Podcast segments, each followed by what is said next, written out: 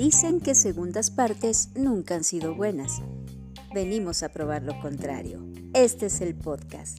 Pláticas acá entre nos, segunda temporada. Comenzamos.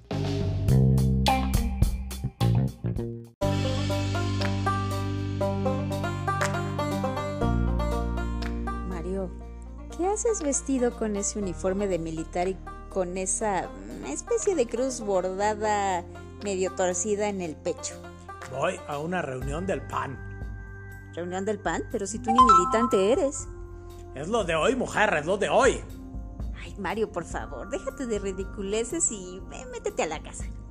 Tú no me puedes decir qué hacer, tú eres mujer, tu opinión no cuenta, ya me voy. Oye, pero Mario, Mario, Mario.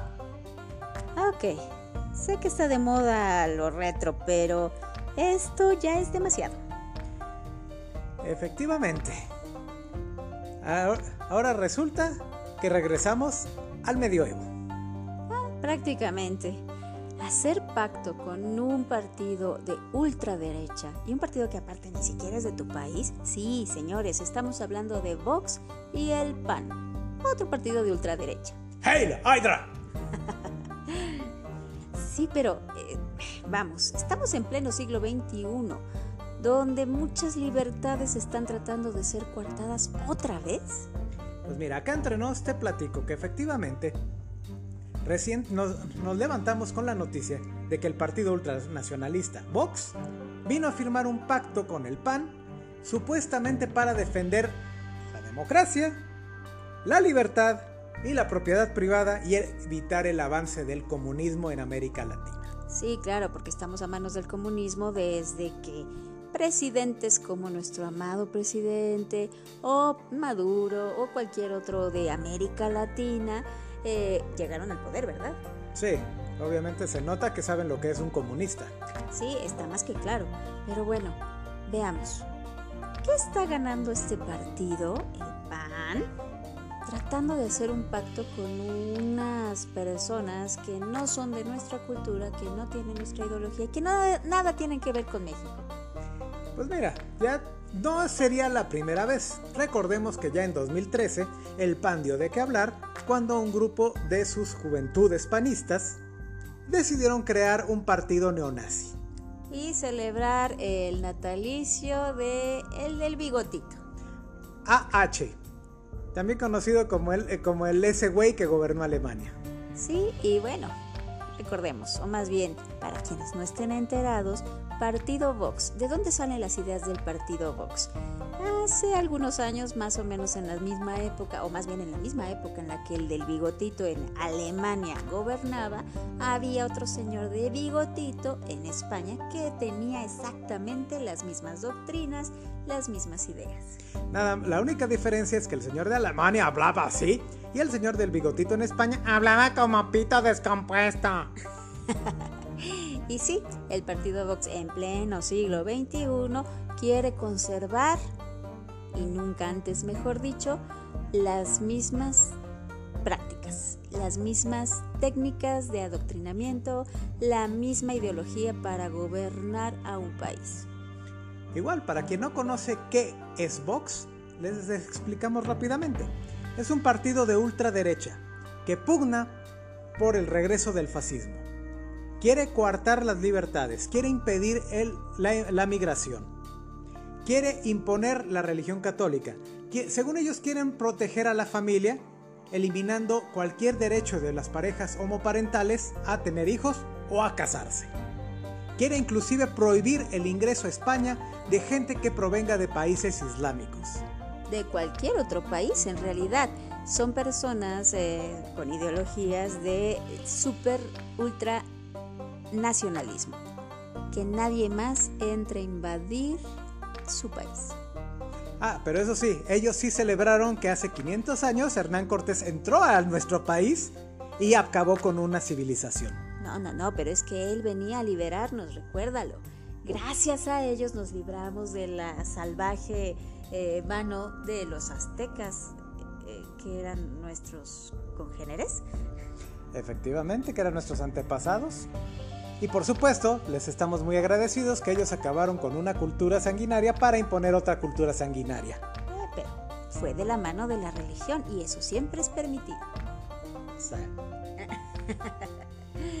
en fin, bueno, la verdad es que desde nuestro particular punto de vista, este tipo de ideologías deberían de erradicarse por completo del mundo.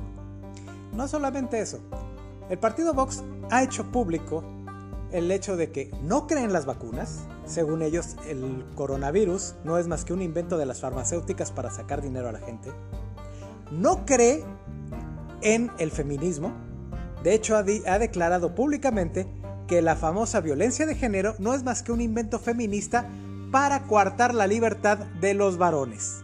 Bueno, y es que recordemos que dentro de las ideologías de estos partidos ultraderechistas y conservadores, la mujer no tendría por qué estar opinando de nada. También se ha promulgado a favor de la corrupción. Según ellos, la corrupción es algo intrínseco del, del, gobierno y no tiene por qué ser combatida. Sí, claro, si eres político, vienes de la mano de la corrupción y cómo te vamos a deshacer de esas bellas tradiciones, ¿verdad?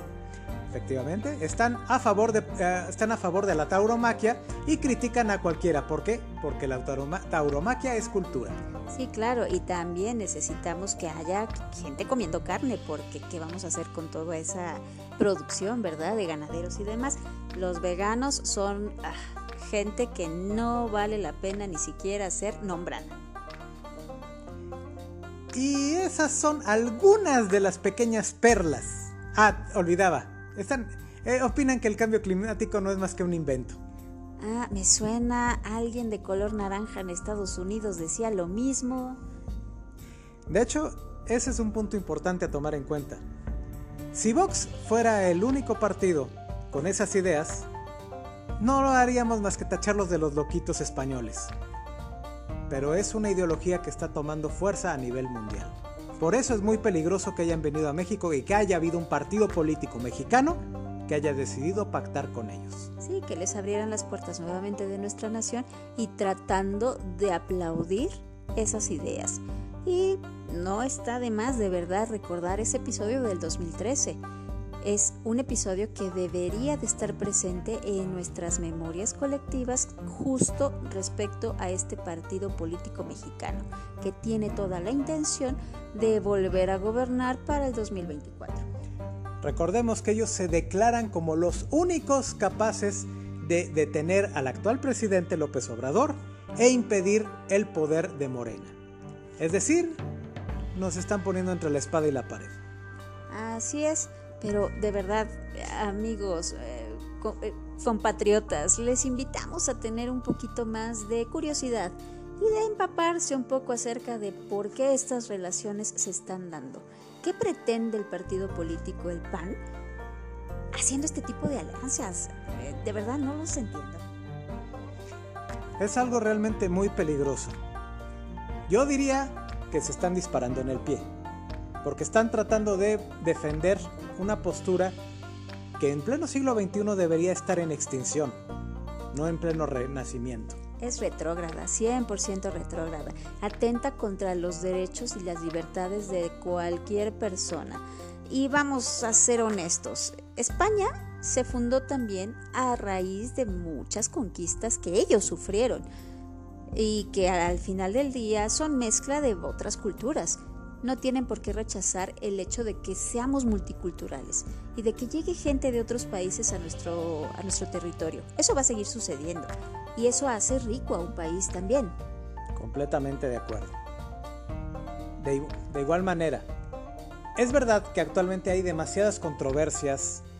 Se ha intentado meter derechos y privilegios de muchos sectores de la población que antes eran ignorados.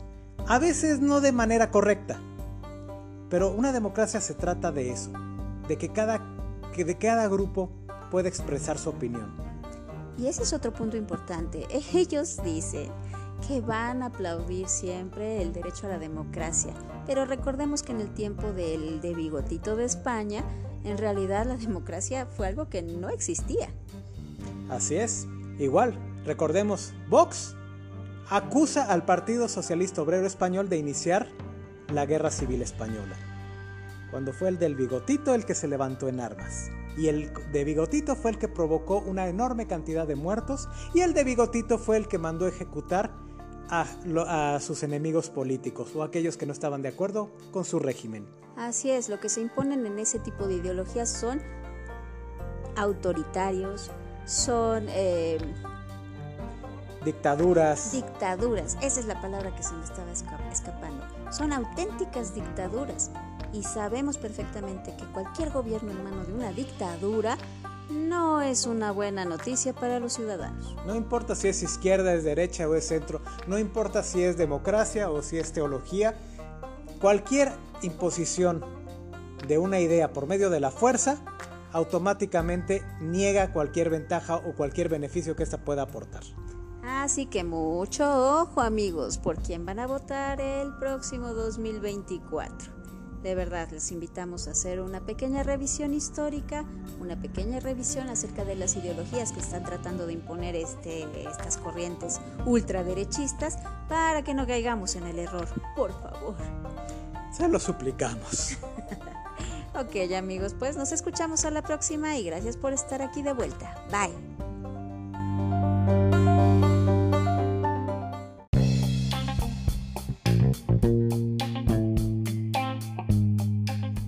Porque siempre habrá mucho más de qué platicar. Nos escuchamos a la próxima. Hasta pronto.